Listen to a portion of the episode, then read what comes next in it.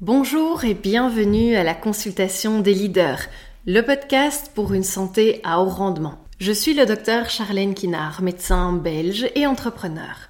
Tout au long des épisodes, j'aborderai avec vous votre santé, l'importance de la prévention, l'amélioration de votre efficience et de votre productivité en vous respectant et respectant votre physiologie. Je vous partagerai tous mes conseils santé pour une vie professionnelle trépidante et une vie personnelle épanouie. Je vous invite à laisser une belle note, un commentaire et à partager le podcast autour de vous. Bonjour à tous, chers auditeurs et chères auditrices. C'est un véritable plaisir pour moi de vous découvrir aujourd'hui sur le tout nouveau podcast La consultation des leaders. Je suis le docteur Charlène Kinard, médecin belge et entrepreneur. L'ambition de ce podcast n'est clairement pas de faire des cours magistraux ou de discuter avec vous de cas cliniques complexes. J'ai surtout envie d'aborder la santé de manière générale, son importance au quotidien, dans notre business, dans notre activité professionnelle et aussi dans notre vie personnelle. Puisque, en réalité, la santé est à la base de tout. On ne s'en rend pas nécessairement compte tant qu'on a une bonne santé, mais finalement, une fois que la santé n'est plus là, il n'y a plus rien de bon qui se passe, ou presque. Rappelez-vous 5 petites secondes de la dernière fois où vous étiez malade. Pas besoin de prendre des scénarios catastrophes ou des cas très dramatiques. Une entorse, un rhume, une grippe, une gastro, par exemple. Toutes ça sont des situations où la santé est en fait déficiente. Ce n'est pas grave et tant mieux. Mais c'est à ce moment-là où on se rend compte qu'en fait, quand on n'est pas en bonne santé, on ne sait pas faire grand-chose. Rappelez-vous, vous êtes malade, vous êtes soit dans votre lit ou dans votre canapé en fonction des personnes, ou avec des béquilles. Est-ce qu'à ce moment-là, vous étiez heureux, épanoui? J'ai pas vraiment l'impression. Est-ce qu'à ce moment-là, vous étiez présent pour votre famille, patient, attentionné, empathique? Absolument pas. On est bien d'accord. Est-ce que vous étiez focalisé sur votre carrière? Est-ce que vous êtes hyper productif dans votre business? Est-ce que votre créativité était boostée? Encore moins. Ce n'était pas du tout la priorité de votre corps, ce n'était pas du tout la priorité de votre cerveau et en fait, concrètement, même si vous auriez voulu, vous n'aurez pas réussi à le faire. Et c'est bien la preuve aussi que notre santé est à la base de tout. Votre corps est attaqué, que ce soit par un virus, par une bactérie qui essaye de le parasiter, il a besoin de survivre. Sa première priorité est de survivre. Quand un corps est blessé, qu'on a une entorse, une jambe cassée, peu importe, votre corps essaye de guérir puisqu'il y a des choses qui, à l'intérieur, ont été déchirées. Sa priorité est juste la guérison. De même, quand on subit un stress chronique, quand on est constamment, comme on entend souvent, en mode survie, c'est bien le terme. Votre corps essaye de survivre. Votre corps est dans un mode fight or fly, et donc de combattre ou de fuir, mais dans tous les cas, il se prépare à survivre. Ça a été en fait très bien décrit par Abraham Maslow, qui est un psychologue américain connu de par le monde entier avec sa pyramide de Maslow. Et qu'est-ce qu'on retrouve dans la pyramide de Maslow? Eh bien, c'est très simple. La première couche, la base en fait de cette pyramide, au-dessus de laquelle tout va se construire, le reste des autres besoins vont se construire, eh bien la base, ce sont les besoins physiologiques, la santé, les besoins de boire, manger, dormir, avoir des relations sexuelles satisfaisantes, savoir se soulager, tout ça sont des choses nécessaires et indispensables à la survie du corps humain. Rappelons-nous quand même bien que notre corps fait partie de qui nous sommes. Nous ne sommes pas juste des têtes pensantes avec une petite tête ici qui flotte et puis avec un corps juste un véhicule et qu'on remplit un peu de temps en temps. Ça ne marche pas comme ça.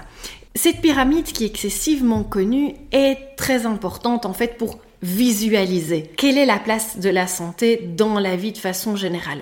Je vais reprendre un autre exemple. Extrême ce coup-ci, je vous l'accorde, effectivement. Quand je vois les patients aux soins intensifs qui restent hospitalisés pendant de longues durées et, même si ça prend quelques jours, il faut alimenter ces patients-là. L'alimentation est calculée sur les besoins énergétiques réel par rapport à la pathologie que les personnes sont en train de traverser. On se rend compte en fait que le métabolisme de ces patients hospitalisés aux soins intensifs est dupliqué, même quadruplé. Ce sont des valeurs et des consommations énergétiques absolument faramineuses qu'il faut évidemment supplémenter par l'alimentation. Le, le problème n'est pas là, l'exemple n'est pas de parler de l'alimentation parentérale, mais c'est surtout pour vous dire que Une fois le corps humain malade, une fois le corps humain atteint dans son intégrité, peu importe la maladie, il a un métabolisme particulièrement accentué, particulièrement accéléré.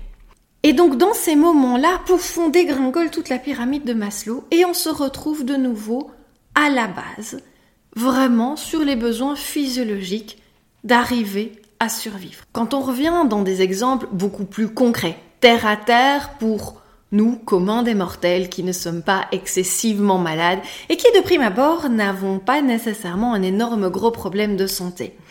On peut retrouver des troubles de productivité, des troubles du sommeil, des troubles de l'alimentation, avec des exemples tout à fait simples que l'on pourrait vivre d'aujourd'hui à demain. Vous allez manger au restaurant, quelque chose ne vous convient pas, vous êtes malade toute la nuit, ben vous êtes off pour deux jours.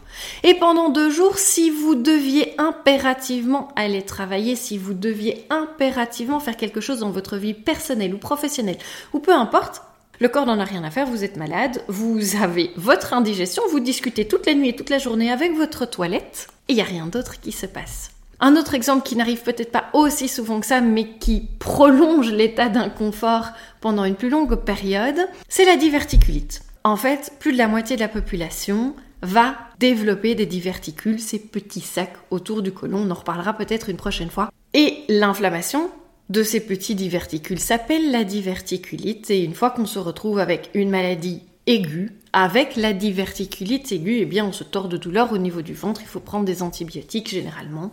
On a une alimentation qui est particulièrement modifiée et les premiers jours, on n'a pas beaucoup envie ni de boire ni de manger, de sortir de son lit, de s'occuper du reste de ses besoins. Et ça, ça peut durer 10 à 15 jours parfois, où on a encore des gènes abdominales et donc forcément la productivité, forcément notre état d'attention, forcément notre empathie et notre patience par rapport à notre famille est amoindrie. Je prends un exemple encore plus insidieux, l'obésité, qui est une maladie en tant que telle. L'obésité réduit effectivement toutes les fonctions physiques, cognitives, mentales. Je dédierai tout un épisode à ces maladies cachées qui sont en fait des tueurs silencieux. On n'en reparlera pas ici, je vous ai dit, le but n'étant pas de faire un cours ex cathedra, mais je pense que la sédentarité comme l'obésité touche un nombre certain de personnes et certainement aussi des personnes qui n'ont pas le temps de prendre soin de leur santé et qui devraient en fait pour le coup entendre à quel point ça leur est au quotidien délétère. Les exemples sont effectivement multiples et je pourrais passer encore de nombreuses minutes à vous donner 150 exemples, mais je pense que vous avez compris le principe. Et le but n'est pas de vous noyer non plus de tous ces exemples. Dans les épisodes suivants, j'aborderai certains points, certains exemples cliniques, certaines pathologies et aussi toutes sortes de conseils d'amélioration, de petites habitudes du quotidien L'ambition de ce podcast est vraiment de vous sensibiliser à votre santé, de vous sensibiliser à tout ce qui concerne la prévention pour éviter au maximum d'avoir à subir les conséquences d'une mauvaise santé, de mauvaises habitudes. Parce que lors de la consultation des leaders, dans ce podcast, l'ambition, c'est de viser une santé à haut rendement. Une santé de fer et d'acier qui vous permettent d'avoir l'efficience, la productivité, le corps sain, l'esprit sain pour faire tout ce dont vous avez envie, pour vous permettre d'atteindre vos objectifs, de pouvoir réaliser vos rêves et de mettre vraiment votre focus sur ce qui est important pour vous. J'espère que vous prendrez autant de plaisir à écouter ce podcast que moi j'en ai à le faire. Je vous retrouve tous les mardis pour les prochains épisodes. Bonne journée tout le monde